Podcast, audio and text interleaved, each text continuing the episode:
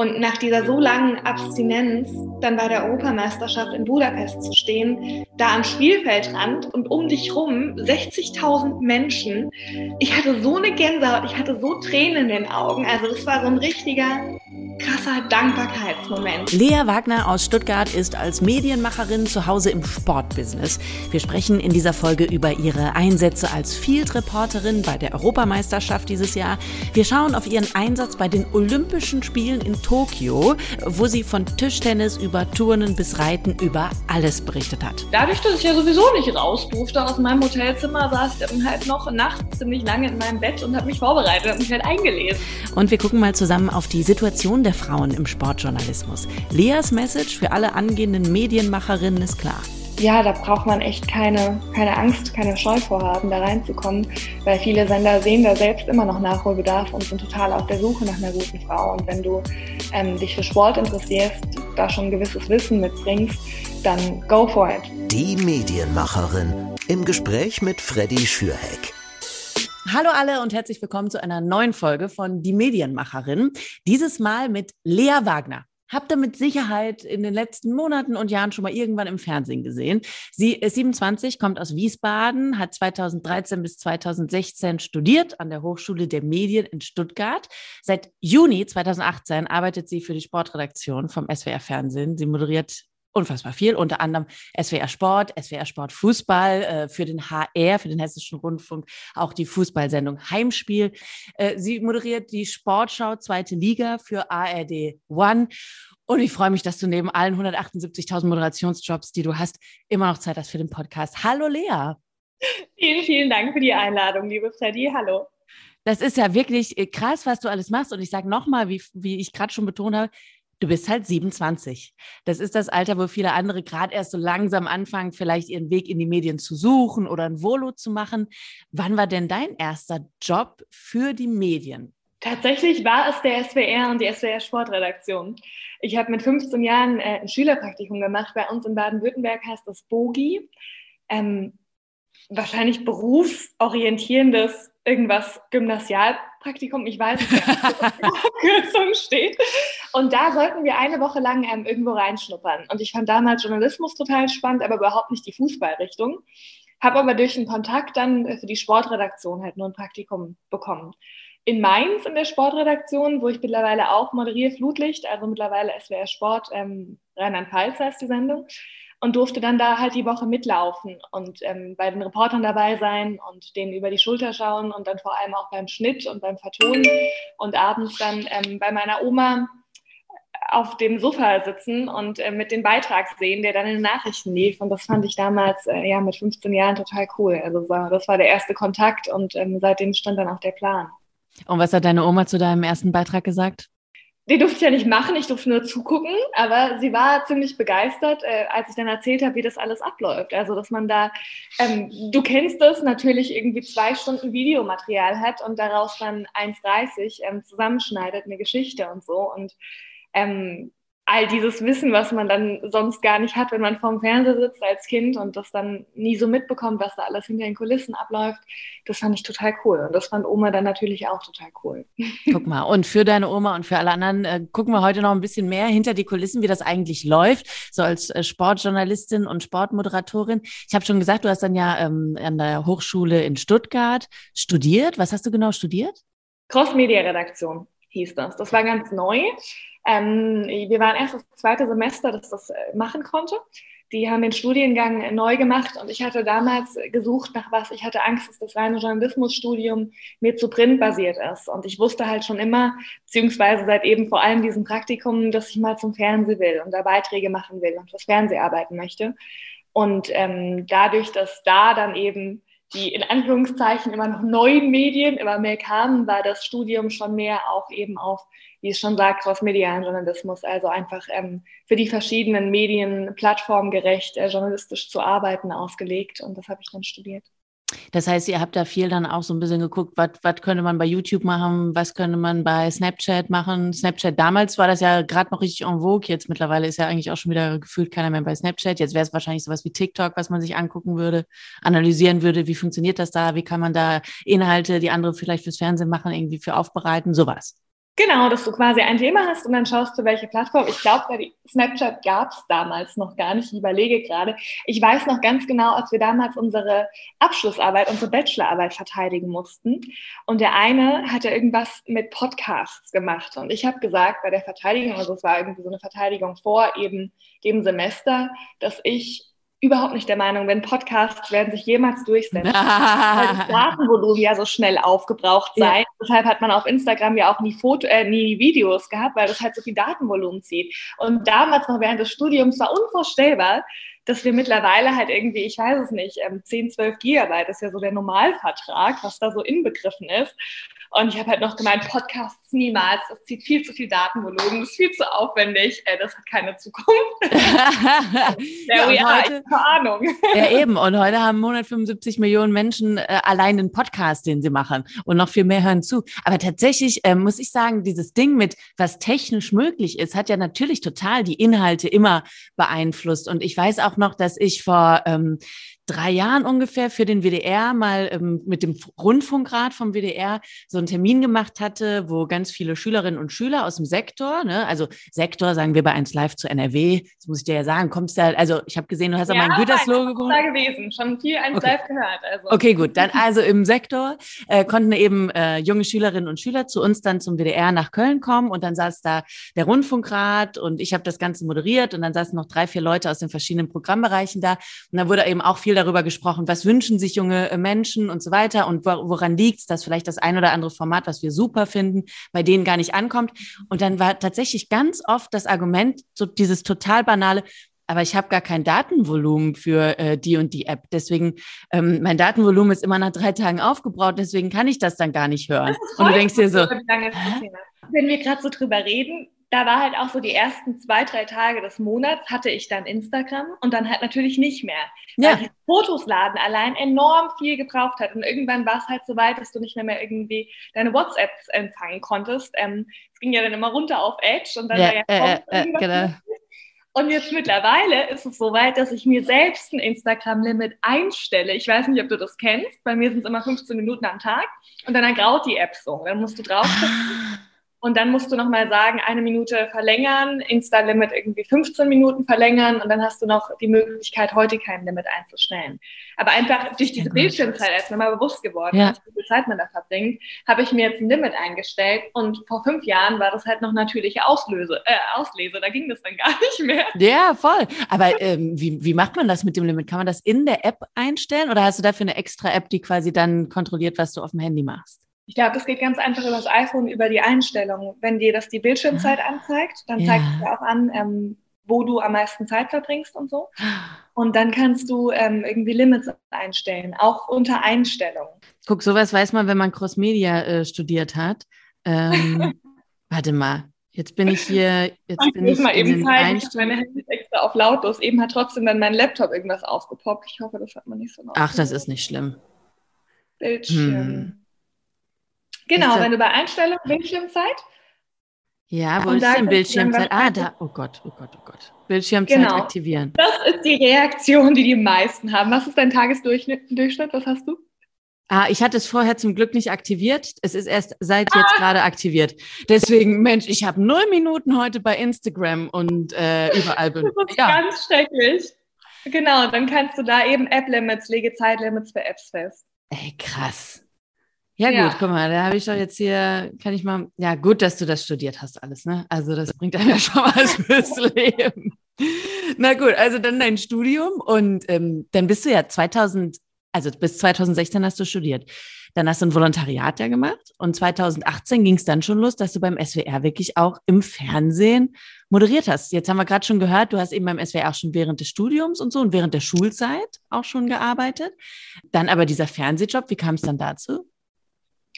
Genau, ich ähm, habe dann während des Studiums, ich habe erst in Köln, und da habe ich auch immer viel eins live gehört, als ich von Dortmund damals immer nach Köln gependelt bin, deshalb weiß ich natürlich, was der Sektor ist, ähm, bei der Sportschau ein Praktikum gemacht. Ähm, das war mein erstes Praktikum im zweiten Semester, also mein erstes großes, ich hatte davor schon andere gemacht. Ähm, sonst wäre ich da gar nicht äh, dran gekommen. Steffen Simon, der Sportchef, hat mir damals nämlich gesagt, ich weiß gar nicht, ob ich ihn hier zitieren darf, er lacht bestimmt mittlerweile drüber, als ich da ankam mit meinen 17 Jahren, gerade Abi gemacht, ich würde gerne ein Praktikum machen. Der gesagt, ja, herzlichen Glückwunsch, aber wenn man noch nicht mehr, mehr den Führerschein hat, muss man nicht gleich Ferrari fahren wollen. Also mach erstmal andere Praktika, dann meldest du dich nochmal und äh, dann können wir das mal einrichten. Und dann habe ich ganz fleißig Praktika gemacht und war dann irgendwann bei der Sportschau. Und der hat mich dann an den SWR zurückvermittelt quasi, weil ich ja in Stuttgart studiert habe. Und da hatte ich dann einen Nebenjob und habe da als Matzerin heißt das. Ich weiß nicht, sagt dir das was? Das heißt, du hast Bilder rausgesucht für die Matzen, also für die Einspielfilmchen? Ganz genau. Also so ähm, Spielberichte waren das damals bei SWR Sport Fußball, Sport am Samstag hieß das, die Samstagssendung. Ähm, da hatten wir Dritt- und Zweitliga-Berichte und ich saß einfach neben den Kommentatoren und habe mit dem Cutter geregelt, dass die richtigen Bilder, die dann auch zu seinem Text passen, äh, rausgesucht wurden und durfte in der Zeit auch immer mal erste Interviews führen und solche Sachen ähm, in der dritten Liga und bin dann fürs Volontariat eben wieder weg vom SWR, auch wenn, weil ich da kein Volontariat bekommen habe. Ähm, und habe halt immer versucht, Kontakt zu halten. Und irgendwann kam dann der Sportchef des SWR, Harald Dietz, auf mich zu und ähm, hat gesagt, so, wir können uns mal treffen, es wird eine Stelle frei. Und ich habe halt immer Arbeitsproben, sobald ich irgendwie einen schönen Beitrag gemacht habe oder auch mal was moderieren durfte während des Volontariats, habe es immer hingeschickt irgendwie. Gut. Angst, dass die mich irgendwann so nervig finden, weil halt dauernd irgendwie eine Mail aufgepoppt ist. Lea Wagner, Volo-Update, hey, das mache ich so, so. Weil natürlich immer das große Ziel war, da irgendwann zurückzukommen. Und dann hat es tatsächlich geklappt. Und dann, ähm, ja, hat er mir sehr, sehr früh ähm, vertraut. Da bin ich auch sehr dankbar. Aber das ist ja mega, dass du da einfach konsequent geblieben bist, alle paar Monate oder was ein Update geschickt hast. Weil sowas traut man sich ja oft dann gar nicht, mhm. weil man eben denkt, oh nee, dann denken die, ich bin irgendwie aufdringlich oder so. Oder ach Mensch, was will die denn da schon wieder mit ihrem kleinen Beitrag? Aber eigentlich ja genau richtig. Und ich meine, am Ende war es ja für dich Super. Also das müssen wir uns, Leute, alle, die jetzt diesen Podcast gerade hören, das müsst ihr euch merken. Selbst wenn irgendjemand in der Kaffeeküche der sagt, oh Gott, die nervige Freddy hat uns wieder geschrieben, mhm. ist doch Wuppe. Ansonsten vergessen sie dich eh. Also Eben, du kannst eigentlich. Also ja, total. Ja, ne? total. Das ist eine Überwindung, ich, aber.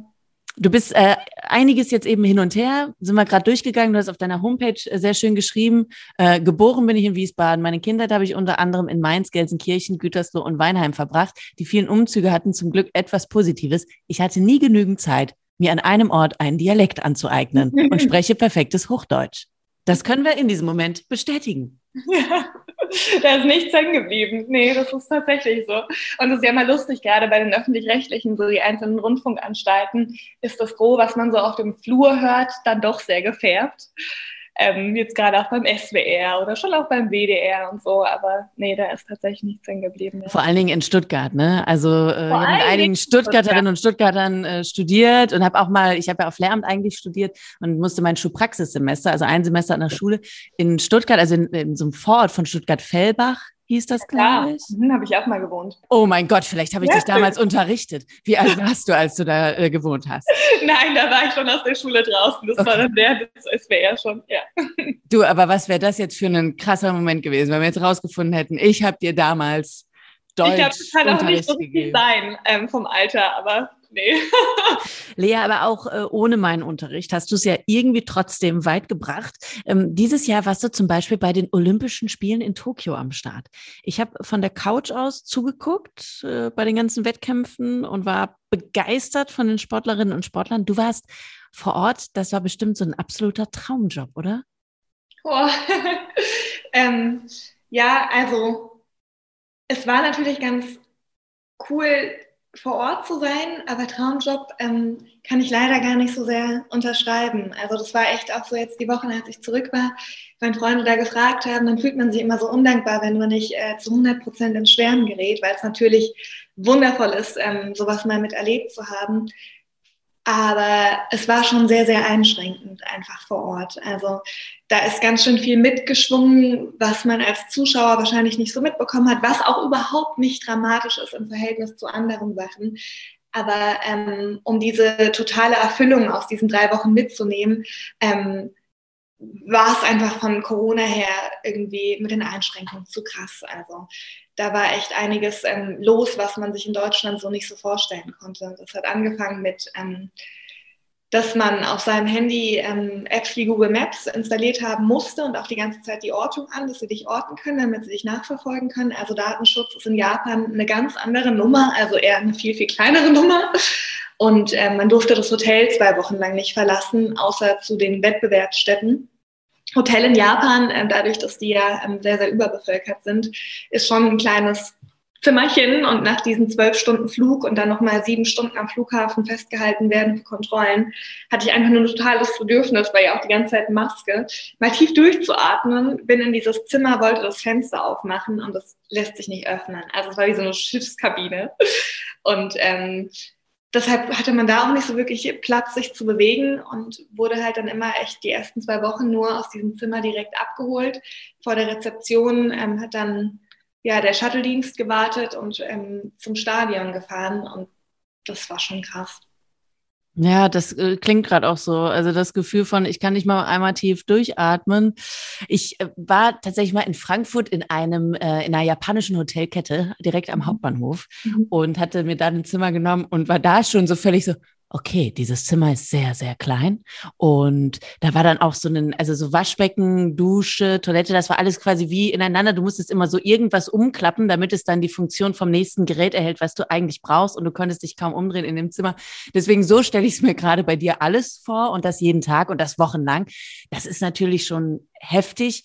Gleichzeitig ist es aber ja doch auch eine, äh, beim Erfahrungshorizont eine enorme Bereicherung, mal so ein Event als Journalistin mitzuerleben, oder? Ja, total. Also die Wettbewerbe waren ähm, krass. Also das hatte ich noch nie erlebt, solche Emotionen im Sport. Ich wollte auch in, in den Sport, weil ich das beim Fußball so liebe, dass man diese Emotionen einfach ungefiltert bekommt und äh, so viele Menschen dann irgendwie gemeinsam mitfiebern. Ich finde, das hat eine total schöne Dynamik, aber bei Olympia ist es nochmal was anderes, was das mit den Sportlern macht. So, weil so ein normales Ligaspiel im Fußball ist halt ein normales Ligaspiel im Fußball.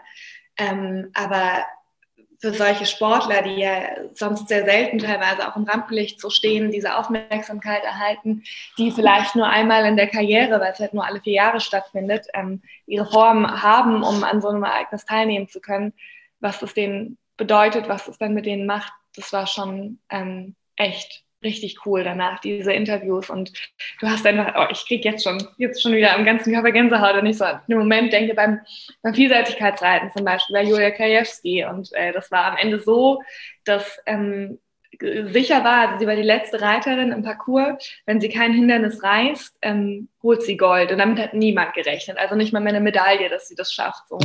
Und ähm, dann war es so still, einfach nur sie auf diesem Pferd und jeder hat halt so richtig, so, keiner hat sich getraut zu atmen, nicht, dass das Pferd irgendwie erschreckt und dann ein Hindernis fällt und das war so emotional und sie stand dann da im Mikro und hat nur so geweint und ich war so total auch mit aufgewühlt, weil man sich einfach so riesig freut. Das kann das Leben von so einem Menschen in Deutschland jetzt vielleicht nicht in dem Maße wie in anderen Ländern, aber total verändern. Da gibt es ja wirklich Länder, in denen kriegst du dann, wenn du nach Hause kommst, kriegt deine Familie irgendwie, ich weiß gar nicht mehr welches das war, das hatte ich gehört, eine eigene Supermarktkette zugeteilt, Land, fünf Kühe und ähm, ein Haus zum Leben. So. Also du schaffst halt durch dieses eine Ereignis quasi deiner Familie und dir ähm, ja einen ganz anderen Horizont, eine ganz andere Zukunftssicherung. Und bei der Julia wiederum damit sind wir bei Wie geht Deutschland mit den Olympioniken um? Weiß ich's. Mit der habe ich nämlich dann, als ich in Deutschland wieder gelandet bin, ah, cool. ähm, gesprochen. Für eins Live haben wir morgens ein Interview gemacht. Und die war natürlich immer noch äh, unfassbar geschockt und glücklich und stolz und alles, was man dann an Emotionen verspürt. Und als ich dann gesagt habe, ja, und jetzt, wie geht's denn jetzt bei dir weiter so in den nächsten Wochen? Und man erwartet dann eben eine Antwort wie, ja, keine Ahnung, ich muss auf die und die Events und nochmal eine Ehrenurkunde bekommen oder ich trage mich ins goldene Buch ein hier und dann sie so, mhm. ähm, nee, nächste Woche haben wir die und die Reitermeisterschaften, da gehe ich mit meinen Nachwuchspferden hin. Aber irgend so eine ganz kleine Meisterschaft, wo man sich so dachte, ja, aber warte mal, du hast doch jetzt Gold. So, ja. jetzt, jetzt kommen dann nur noch die Riesensachen. Und sie so, nee, das ist ja weiterhin auch einfach mein Beruf, dass ich Reiterin bin und ich muss jetzt dafür sorgen, dass die, die Pferde gut nachziehen und so. Und es war so, einerseits natürlich cool, dass sie so auf dem Boden geblieben ist und gleichzeitig hat es so diesen ganzen Glamour-Faktor so kaputt gemacht in dem Moment, weil man eben merkt, es hat halt irgendwie vor allen Dingen in Deutschland nichts Glamouröses, oder?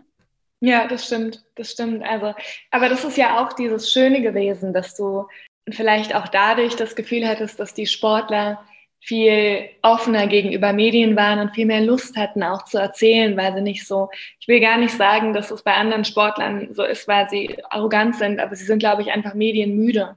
Also die haben mhm. einfach keinen Bock mehr, weil sie da mit Dauern konfrontiert sind.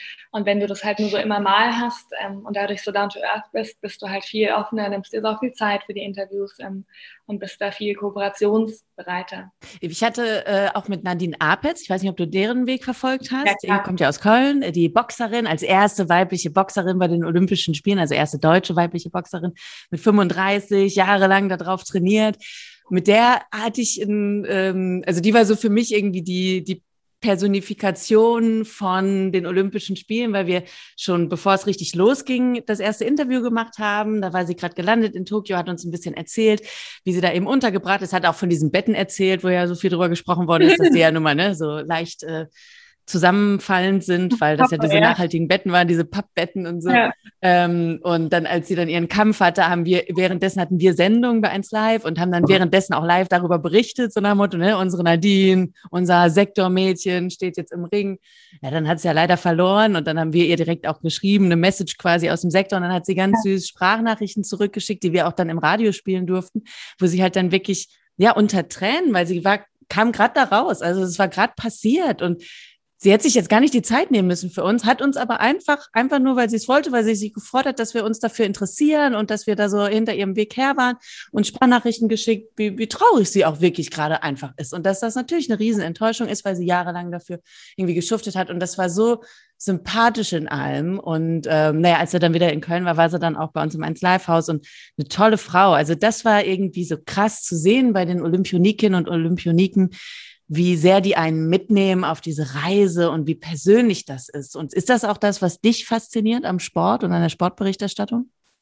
Ja, wobei diese Geschichten halt im Fußball überhaupt nicht möglich sind. Ich habe mir das gerade vorgestellt und wie schön, dass sie das gemacht hat, Nadine, dass sie euch dann ja. diese Sprachnachrichten schickt. Stell dir mal vor, das macht ein Josua Kimmich oder irgendjemand von der Nationalmannschaft. Das ist ja undenkbar. Mhm. Das ist undenkbar, dass die das machen, dann in der Kabine noch eine Sprachnachricht an irgendeinen ja. rausschicken. So. Ja. Also das ist schon ähm, einfach, ja, das ist dann richtig schön, wenn man das so mitbekommt und die einen so teilhaben lassen. Ich glaube, das ist auch das, was dem Fußball fehlt mittlerweile, warum mhm. da so viele Probleme haben, sich da irgendwie noch mit zu identifizieren. Weil genau das ja echt das Schöne ist. Also genau das macht ja diesen Beruf aus, dass du an diesen Emotionen teilhaben kannst. Und ich glaube, so gewinnst du natürlich auch Fans für deine Sportart, weil die meisten Menschen, also klar, wenn du durch deine Eltern schon früh zu dem Verein gekommen bist, aber was bindet dich? Das sind doch die Menschen. Das ja, sind ja nicht die Vereinsfarben. Was ist der Verein? Ich meine, das ist ein Wappen, das, ähm, aber die, die dann auf dem Platz stehen oder eben auf dem Spielfeld oder im Boxring, wie auch immer, mit denen fieberst du ja mit. Das sind ja die, die dich dann binden. Und ähm, das ist, glaube ich, echt ein Problem, wenn du keine Zugänglichkeit mehr zu diesen Menschen hast, ähm, dann hast du natürlich auch, verlierst du die Zugänglichkeit zur Sportart. Irgendwann ist das Interesse halt einfach gering. Und ich glaube, das machen eben die Olympischen Spiele aus, dass du da eben auch an diese Sportler, die du sonst nicht kennst, sie kennenlernst und dass du mit denen irgendwie so diesen Traum verfolgen kannst. Das ist schön. Und wir konnten eben viel verfolgen durch dich dann wiederum, die du für, für alle Zuschauerinnen und Zuschauer repräsentativ quasi vor Ort gewesen bist. Wie war das in der Vorbereitung für die Olympischen Spiele? Hast du dir alle möglichen Sportarten vorher reingezogen, Wikipedia-Beiträge gelesen zu Menschen, zu, zu Regeln? Weil du warst ja irgendwie gefühlt überall. Mal warst du bei der U21-Mannschaft, dann warst du eben beim Reiten, dann warst du wieder äh, beim Turnen. Ja, das stimmt. Das war, das ist ja immer so, dass ARD und ZDF sich abwechseln und je nachdem, wie am nächsten Tag dann quasi die Zeitansetzungen sind und wann eben die für uns relevanten ähm, Wettkämpfe stattfinden, die einfach eine Medaillenentscheidung beinhalten oder bei denen vor allem Deutsche beteiligt sind. Das wusstest du meistens ja erst am späten Abend vorher. Und dann kam irgendwann am späten Abend eine Nachricht, Lea, du bist morgen beim Tischtennis. und dann geht's halt los. Dann ist zum, Deutsch, äh, zum Glück in Deutschland noch nicht ganz so spät gewesen. Und du konntest dann noch so ein bisschen rumtelefonieren und Reporter anrufen, die sich auskennen. Wir haben ein ganz, ganz großartiges äh, Pressearchiv und da kannst du dann auch noch hinschreiben und sagen, bitte, ich brauche eine Presserecherche ähm, zu Ellie Seitz oder wie auch immer, dass du dann noch ein bisschen lesen kannst. Aber ähm, dadurch, dass ich ja sowieso nicht raus durfte aus meinem Hotelzimmer, saß ich dann halt noch nachts ziemlich lange in meinem Bett und habe mich vorbereitet, habe mich halt eingelesen, so in Tischtennis und nochmal tatsächlich auch die Basics drauf schaffen. Also so ein paar Begriffe, die Regeln, dass du da halt ähm, ja, ich finde es immer irgendwie auch respektlos gegenüber dem Sportler, wenn du irgendwie kaum einen Plan hast von seiner Sportart. Deshalb war es dann echt immer abends dann vorher noch so und äh, dir das alles drauf zu schaffen. Zehnkampf und solche Sachen, das sind ja, das verfolgst du sonst nicht so sehr. Ja. Hattest du denn, wenn du jetzt schon sagst, abends musstest du eben alleine dann quasi auf deinem Zimmer bleiben, weil ihr durftet eben nicht raus irgendwie mal Party oder mal das Land ein bisschen erkunden? Ja, oder auch was essen. Also du durftest ja nicht mehr, mehr raus, um was zu essen. Uber Eats, ich bin jetzt wahrscheinlich Premium-Mitglied, und äh, dieses Zimmer war auch so klein, es gab nicht wirklich einen Tisch oder so zum Essen, Schreibtisch. Ich saß echt immer in meinem Bett dann abends und habe bei Uber Eats bestellt. Oh. Und Uber Eats ist sowas wie Lieferando dann? Genau. Eine Viertelstunde durftet ihr aber tagsüber raus zum Supermarkt, habe ich gesehen. Ne? Bei dem Beitrag, den du gemacht hattest, den du auch bei Facebook geteilt hattest, Viertelstunde kurz mal einkaufen. Genau, Speedgeschwindigkeit. Da stand dann wirklich so ein kleiner, ähm, so ein Officer, der saß dann da an der Rezeption, hat eingetragen, wann bist du raus. Und 15 Minuten ist echt sau wenig zum Einkaufen. Also der Supermarkt war zum Glück so gut wie im Hotel. Es war so ein kleiner 7-Eleven. Ähm, aber Japanisch gehört leider nicht zu meinem ähm, Sprachvermögen. Und dann bin ich immer, kennst du Google Translator, diese App? Ja. Und da kannst du ja quasi die Kamera draufhalten und mhm. dann übersetzt sie das direkt. Ja. Und damit bin ich halt immer durch den Supermarkt, um zu schauen, was ich da so kaufe. So klar, Tomaten erkenne ich, Bananen auch, aber sonst mit der Aufschrift, was ist da drin?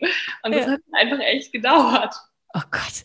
Und habt ihr denn wenigstens unter euch Journalistinnen und Journalisten irgendwie mal so eine Art Gemeinschaftsräume oder sowas gehabt? Oder das auch nicht wegen Corona? Das heißt, du hattest keinen Kontakt zu niemandem, außer halt eben zu deinem direkten Team.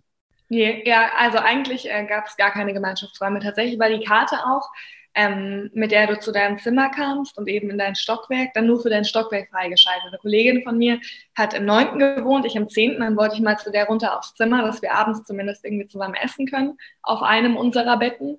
Ähm, und das ging gar nicht. Also ich konnte mit meiner Karte dann gar nicht quasi ins neunte Stockwerk fahren. Also die waren da schon sehr streng. Ähm, ja, naja gut, anders wäre es vielleicht auch nicht unbedingt möglich gewesen. In einem anderen Land wäre es mit den ganzen Auflagen wahrscheinlich auch nicht äh, möglich gewesen. Also das klingt äh, schon nach einer sehr krassen, allein organisatorischen Herausforderung und auch mental, wenn man da so viel irgendwie auf sich so gestellt ist. Wie, wie viele Wochen warst du da? Drei. Drei. Genau, knapp und wie, ein bisschen früher wieder zurück wegen einem DFB-Pokalspiel dann haben sie mich zwei Tage früher zurückgeschickt. Und zwei Wochen musstest du halt ähm, diese Hotelquarantäne haben und dann konntest du aber raus. Das heißt, du warst insgesamt fünf Wochen da? Nee, genau. Zwei Wochen okay. Hotelquarantäne mhm. zu den Stadien. Ah, oh, okay. Und dann, Stadien durftest du dennoch, das war diese mhm. ah, okay. äh, für die Journalisten und dann aber eine Woche durfte ich eben auch so raus. Und wie war es ansonsten drucktechnisch, jetzt mal abgesehen von den ganzen Corona-Sachen? Es ist ja schon eine krasse Aufgabe, bei so einem Riesen-Event für die ARD zu berichten. Hattest du da auch mal irgendwelche Momente, wo du dachtest, okay, jetzt wird es hier wirklich gerade stressig oder oh, hoffentlich kriege ich das hin? Währenddessen eigentlich gar nicht. Also das war wirklich, ich glaube vielleicht einfach dadurch, dass die Sportler auch so entspannt waren. Ähm, und du konntest ja den Wettkampf gucken. Ich fand es immer, wir haben ganz tolle Kommentatoren zum Glück bei der ARD. Und ich habe dann immer einen Knopf im Ohr gehabt und habe den ja während der des Wettkampfs auch zuhören können. Und habe mir dann noch ganz viele ähm, Notizen gemacht, weil das ja wirklich Leute sind, die sich komplett mit der Sportart nur beschäftigen und das auch das ganze Jahr über verfolgen. Und ähm, das ist eigentlich echt super dann als Reporterin, dass du da zuhören kannst, du sitzt dann auf der Pressetribüne, siehst den Wettkampf, hast die Informationen vom Reporter im Ohr, kannst dann mitschreiben ähm, und führst dann die Interviews. Also das ging echt total. Und auch davor habe ich mir nicht so viel Stress gemacht wie vor der Europameisterschaft. Ich war vor Tokio, war ich bei der Europameisterschaft, bei der Fußball-EM. Und das war mein erstes großes Ereignis. Und da war ich schon echt aufgeregt, so die Wochen davor. Bei welchen Spielen warst du da mit dabei? Ich war erst zehn Tage in Budapest eingesetzt. Da war ich bei den Gruppenspielen, ähm, weil Ungarn ja Teil der deutschen Gruppe war mit Portugal und Frankreich. Und da habe ich unter anderem Portugal, Frankreich, Ungarn, Portugal, Ungarn, Frankreich verfolgt. Dann wurde ich von da nach Kopenhagen geschickt. Da hat Dänemark gespielt. Gegen Belgien, glaube ich, war das. Und äh, in Rom war ich noch. Dann bei dem England-Spiel, genau. Die sind ja dann ins Finale, das war das Halbfinale. Und dann war ich nochmal in Budapest, nochmal ein anderes Spiel, ja. Also das war ja paneuropäisch und deshalb wurden wir da ganz viel rumgeschickt. Ähm, Und dann war, glaube ich, echt nur eine gute Woche zwischen Olympia und den Europameisterschaften. Genau. Und dadurch, dass ich da halt schon wusste, okay, es klingt erstmal sau viel und ich bin super viel unterwegs und es sind ja auch Mannschaften, mit denen du dich jetzt nicht täglich beschäftigst, ungern, aber du schaffst es, dich da einzulesen und ähm, deshalb war ich dann vor Olympia gar nicht mehr so aufgeregt. Aber lass uns noch mal generell jetzt auf den Fußball gucken. Ähm, wie ist es da denn eben als Medienmacherin? Man hört ja immer wieder, dass es Anfeindungen gibt gegenüber Kommentatorinnen zum Beispiel.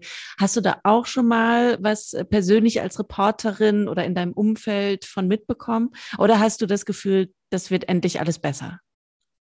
Also mitbekommen schon, was Kommentatorinnen vor allem angeht. Ähm, und schon auch mal von Kolleginnen was gehört, aber aus meiner Erfahrung kann ich nur sagen, es wird auf jeden Fall besser, weil ich habe mich mit sowas jetzt noch gar nicht konfrontiert gesehen. Also ähm, ich schaue vielleicht auch bewusst nicht so richtig nach. Ich bin jetzt niemand, der dann die ganze Zeit irgendwie am Recherchieren ist und auf Twitter schaut oder auch seine Direct Messages auf Instagram lese ich eigentlich nicht. Ähm, ich schaue da nie so rein, weil da bestimmt vielleicht auch Sachen irgendwie, also so, da hört man halt immer wieder, dass da irgendwie Sachen drinstehen, die man nicht lesen will oder auch Bilder, die man nicht sehen will oder nicht bekommen will. Das gucke ich da gerne nicht erst rein, so brauche ich ja nicht. Ähm, aber jetzt direkt das Feedback von ähm, Zuschauern, von Kollegen, von Menschen, die man auf der Straße trifft, habe ich noch nie irgendwas Böswilliges gehört. Ähm, der ein oder andere weiß es vielleicht auch, dein Vater, der David Wagner, sehr bekannter Fußballtrainer, vor allen Dingen bei uns im Sektor ja auch schon aktiv gewesen. Der war Trainer auf Schalke, jetzt ist er beim Schweizer Meister B, B, B, BSC Young Boys, spricht man so aus? Young oder? Bern, genau. genau, bei den Young Boys Bern. Ähm, bedeutet, bei euch war Fußball schon, schon für dich als Kind immer ein Riesenthema, oder? Ja, klar. natürlich zwangsweise, ne? Also der war halt natürlich Fußballspieler, als ich auf die Welt gekommen bin. Und ähm, da aber, ich glaube, das ist bei vielen Kindern so, dass man, außer man ist ähm, einfach selbst auch Fußball begeistert und spielt vielleicht auch selbst, aber früher war echt eher so eine Abneigung, was Fußball betrifft. Ich fand es im Stadion schon immer cool, das mochte ich einfach. Was so außenrum geschieht, so die Leute, das fand ich cool, viele Menschen. Aber was auf dem Feld geschieht, hat mich gar nicht interessiert, weil wir hatten halt nur einen Fernseher und der war halt immer blockiert, weil Papa Fußball gucken musste. Ich wollte gerade sagen, und das wird ja. Mal gucken wollte. So. Ja. Deshalb war Fußball lange Zeit erstmal echt nervig. Ja. ja, und du hast ja auch mal in einem Interview gesagt, was du wiederum selbst gegeben hast und nicht geführt hast, dass du auch nie einen richtigen Fußballverein als, als Fan quasi angehört hast, sondern dann, wenn dann, da wo dein Papa halt war, da, da, da fiebert man dann mit. Aber du hattest jetzt nicht die FC Bayern Bettwäsche oder so. Nee. Aber ja, vielleicht relativiert es auch vorhin nochmal meine Antwort, weil es gibt bestimmt Menschen, die einfach nur wegen des Vereins, aber vielleicht ja auch wegen eines Menschen, das Fan dieses, der Fan dieses Vereins ist, Fan geworden sind. Aber bei mir ist halt Fansein extrem mit Menschen oder mit einem Mensch verbunden natürlich. Also ich fieber natürlich enorm dann mit, ähm, mit der Mannschaft, äh, die mein Vater gerade trainiert, ist klar. Aber das ist ja auch eigentlich aus Journalistin-Sicht total cool, dass du schon als Kind diese vielen Einblicke bekommen hast, äh, hinter die Kulissen quasi. Du wirst ja schon als Kind dann im Stadion auch mal irgendwie durch die Kabine gelaufen sein und äh, gesehen haben, eben auch wirklich, auch für, für, für den Faktor Empathie als Journalistin ist das ja gut, dass du eben weißt, wie sehr es eben auch einen, einen Spieler einfach mitnimmt, wenn er verloren hat, so dass das halt nicht einfach nur was ist, wo man dann lustige drei Fragen hinterher stellt, sondern dass man da auch mit Feingefühl einfach rangehen muss. Da hängt vielleicht noch was ganz anderes mit dran, Aufstieg, Abstieg, äh, wird mein Vertrag verlängert oder nicht? Und äh, das wirst du ja hautnah miterlebt haben, ne? Total, das ist schon krass, was da alles dran hängt. Also natürlich gilt immer die Ausrede, die verdienen auch extrem viel. Deshalb müssen die mit so viel Druck umgehen, aber trotzdem ist es ein anderer Druck. Also es ist ja dann nicht nur der Spieler, der dann ähm, ja, weiß, ich kann jetzt noch so und so viele Jahre Fußball spielen. Mein Traum ist vielleicht, wenn er jetzt Zweitligist ist oder wie auch immer, noch mal in der Bundesliga zu spielen. Ähm, mein Vertrag beim FC läuft aus. Was ist, wenn wir absteigen? Da habe ich keinen Vertrag mehr, kriege ich einen neuen Vertrag. Ähm, jetzt gerade während Corona nimmt mich irgendein anderer Verein. Was ist, wenn mich ein Verein da und da nimmt? Ähm, meine Frau ist hier Lehrerin äh, oder ich habe Kinder, die gehen hier zur Schule. Also da hängt ja meistens auch noch eine Familie dran, die dann ähm, umziehen muss, dann wird der Spieler verliehen, wenn er nicht funktioniert. Also ähm, ich glaube schon, es ist irgendwie auch wichtig und gut für den Beruf, sich äh, so ein bisschen zu versuchen, da rein zu versetzen und äh, nicht immer dieses Argument dann vorzuziehen, ja, ich verdiene halt auch so viel Geld, Und ähm, deshalb kann ich es mir auch erlauben, den nach dem Spiel ähm, völlig ohne jegliche Empathie da ähm, unter Druck zu setzen. Lea, bei den ganzen Highlights, ne, die du jetzt als Medienmacherin dieses Jahr erlebt hast, was war das Beste? War es die Europameisterschaft? War es Olympia? Ich glaube tatsächlich Europameisterschaft. Nochmal vor Olympia irgendwie. Weil ähm, die Emotionen krasser waren. Ich, oh, das ist halt echt, ist eigentlich ist Olympia, finde ich auch viel krasser als Europameisterschaft nochmal, weil ich, wie gesagt, auch einfach die Geschichten der Sportler so schön finde. Aber es ist nicht zu unterschätzen, wenn das Publikum fehlt, vor Ort einfach. Und da waren ja, da waren ja gar keine Zuschauer zugelassen bei Olympia. Und nach dieser so langen Abstinenz dann bei der Europameisterschaft in Budapest zu stehen, da am Spielfeldrand und um dich rum 60.000 Menschen. Ich hatte so eine Gänsehaut, ich hatte so Tränen in den Augen. Also das war so ein richtiger krasser Dankbarkeitsmoment. Und es war so schön. Und dass, dass du ein, das, dieses Gefühl, ich darf da jetzt dabei sein, ich darf das gerade mitspüren und erleben. Und es war echt ähm, da irgendwie nochmal für mich eine Spur schöner, weil eben die Zuschauer dabei waren, weil diese Emotionen halt einfach da waren. Und da waren sie bei den Sportlern da, aber ich glaube, denen hat es auch extrem gefehlt, dass der Erfolg ihres Lebens irgendwie dann so gut wie alleine zelebriert werden musste. Das ist schon traurig einfach. Ja, wenn man dann eben im Vergleich zum Beispiel auch die Bilder eben aus dem Wembley-Stadion sieht. Ja. In London und äh, bemerkt, was eben Fans mit einer Mannschaft machen können, wie sie einen tragen können durchs Turnier, dann ist das natürlich schon ein ganz anderes Level. Jetzt ähm, vorausschauend, was wird denn für dich ein Highlight werden in nächster Zeit, beziehungsweise was wäre was, wo du sagst, das würde ich gerne mal noch erreichen, weil gefühlt hast du jetzt mit 27 im, im Sportjournalismus als Moderatorin ja eigentlich schon, also ich meine, also welches, welches Highlight steht noch aus? Skispringen. Total Skispringen. Also das war echt so mein großer Traum und das ist so ein, äh, ja, das ist eine riesige Chance, aber jetzt muss ich es auch erstmal gut machen. Und ähm, das ist ein riesiges Highlight. Das, ich kann es mir noch überhaupt nicht vorstellen. Ich konnte Europameisterschaft damals nicht greifen. Ich konnte Olympia nicht greifen. Und das mit der Vorfreude ist ja immer so eine Sache. Ich freue mich meistens auch im Urlaub am meisten auf ein Land, wo ich schon mal war, weil ich halt weiß, was mich erwartet, weißt du so. Und auch ein Hotel, so, es gibt so Sachen, da fahre ich irgendwie dann immer gerne hin. Und da ist die Vorfreude viel größer als auf das Unbekannte, weil ich kann ja gar nicht in meinem Kopf visualisieren, worauf ich mich freuen soll. So. Und deshalb ähm, kann ich es mir noch gar nicht vorstellen, wie dann wirklich das Gefühl ist, an so einer Skisprungschanze zu stehen. Und da fliegen da die Springer runter und äh, am besten noch Publikum da. Also ähm, ich glaube, das wird Wahnsinn. Da ist echt eine riesige, riesige, riesige Vorfreude da, da ja. auch reisen zu dürfen. Nach Norwegen, nach Finnland, zu den ganzen Schanzen. Das ist schon einfach super cool. Und ähm, ja, mein großes Ziel ist es, das jetzt gut zu machen und ähm, ja, das dann einfach zu genießen.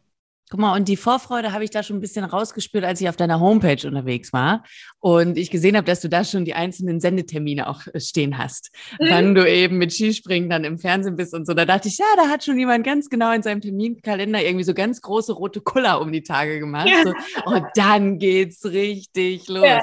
ja, das ist krass. Aber es ist auch schon wirklich krass, was bei dir jetzt in den, in den letzten Monaten alles passiert ist. Ich bin echt gespannt, wie es da bei dir weitergeht dann auch in nächster Zeit. Zeit. Hast du einen Tipp für junge Medienmacherinnen und junge Medienmacher, die eben noch ganz am Anfang stehen und die auch sagen, sie möchten gerne in den Sportjournalismus? Ja, auf jeden Fall. Ähm, um da nochmal auf die Klammer zu schließen, zum Anfang den Fuß in die Tür bekommen, über ein Praktikum, über einen Kontakt, wie auch immer, und den halt versuchen, immer drin zu halten und Kontakt zu halten und ähm, vielleicht auch echt gerne klein anzufangen, weil gerade für ein Praktikum, je nachdem, wo man gerade steht, aber bei den Großen, selbst wenn man da eine tolle Adresse hat, wo man dann mal reinschnuppern darf ein paar Monate, darf man da meistens natürlich noch nicht ganz so viel machen. So. Und ich habe mein Volontariat dann gemacht bei ATV, bei einem kleinen Regionalsender, aber hatte halt nach zwei Monaten als kleine Volontärin mit meinen 21 Jahren meine erste eigene Sendung ähm, die ich nicht nur moderieren durfte, die ich auch komplett redaktionell vorbereitet habe, ähm, deren Beiträge ich gedreht habe als VJ, also echt als Kamerafrau, habe die alleine geschnitten und wirklich alles gemacht und alles gelernt. Und ähm, das war super, weil dann das Wichtigste ist Arbeitsproben. ähm, und dass du halt einfach versuchst, dir so viel wie möglich an Arbeitsproben drauf zu schaffen, überall sagst, ähm, klar, das mache ich auch, das mache ich auch und so und dir einfach ein Portfolio anschaffst und dann schaust, ähm, dass du dich damit dann irgendwo bewerben kannst, wo du hin willst. Und hast du noch einen Tipp speziell für Frauen im Sportjournalismus, vielleicht auch speziell in der Sparte Fußball, weil da ja doch noch wirklich eine große Männerdominanz ist, dass du da sagst, okay, aus der und der Erfahrung habe ich damals für mich das und das gelernt, Mädels, das gebe ich euch jetzt mal mit. Boah, ich glaube, dass, ähm, dass es echt nicht schwieriger ist, als irgendwo anders reinzukommen. Ich will auch nicht sagen, dass es leichter ist, aber ich kann mir schon vorstellen, dass einige Sender da Nachholbedarf haben, weil sie merken, dass es zu männerlastig ist und dass Frauen im Team auch einfach sehr, sehr gut tun, dass es ausgeglichen ist.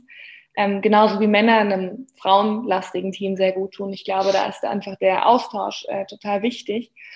Ja, da braucht man echt keine, keine Angst, keine Scheu vorhaben, da reinzukommen, weil viele Sender sehen da selbst immer noch Nachholbedarf und sind total auf der Suche nach einer guten Frau. Und wenn du ähm, dich für Sport interessierst, da Ahnung hast, da schon ein gewisses Wissen mitbringst, dann go for it, weil du hast echt jede Chance.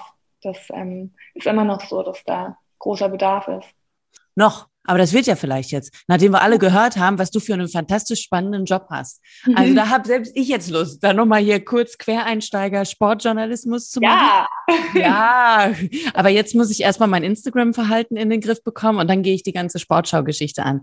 Lea, wir freuen uns schon alle, dann um Weihnachten herum zwischen den Jahren und immer dann äh, dich beim Skispringen zu sehen. Ja. Und ähm, ich weiß, du bist ja auch tatsächlich selbst groß im Skisport unterwegs, hobbymäßig. Ne? Wirst du dann da, wenn du dann dafür für die Sportler, also über die Sportler berichtest, auch mal kurz irgendwann zwischendurch von der Pause hast, selbst die Skier rausholen und ein bisschen im Skigebiet? Ja, also springen nicht. Äh, Alpin sehr, sehr gerne. das haben wir schon mal gemacht. Da war ich bei ähm, einem anderen, das war Skicross und Snowboardcross ähm, das wir übertragen haben. Das war am Feldberg und da hatten wir auch, hat das ganze Team, ist echt cool. Dann geht der Cutter, der macht da wie auch immer, gehen sie alle mit. Und dann gehen wir, wenn äh, die Übertragung vorbei ist, noch ein bisschen fahren. Also wenn das möglich ist, unbedingt, ja. Ja, das ist ja geil. Guck mal, und das ist doch tausendmal besser dann tatsächlich als äh, in Japan in einem äh, Zimmer, wo sich das Fenster nicht öffnen lässt, nach Feierabend alleine zu sitzen und ja. auf dem Bett das Abendessen zu genießen. Also ich wünsche dir ganz, ganz viel Spaß bei allem, was kommt und wir beobachten dich weiter im Fernsehen. Ich danke dir, hat mich sehr gefreut. Ihr hörtet Lea Wagner im Podcast Die Medienmacherin. Leute, wie immer vielen Dank für eure Aufmerksamkeit. Ich freue mich, wenn es euch gefallen hat. Wenn ihr noch Fragen habt, Anregungen oder Kritik, dann meldet euch gerne bei mir direkt über Insta, Facebook oder Twitter, zumindest wenn der ganze Bums läuft und nicht wieder abschmiert. Ähm, und wenn ihr mehr wissen wollt zum Thema Sportjournalismus, dann hört doch zum Beispiel auch mal die Folge mit Aline Proll von äh, der Formel 1. Sie hat jahrelang für RTL quasi den Formel 1 Zirkus als Producerin betreut und ist äh, um die ganze Welt geflogen in ihrem Job. Wirklich sehr, sehr spannend.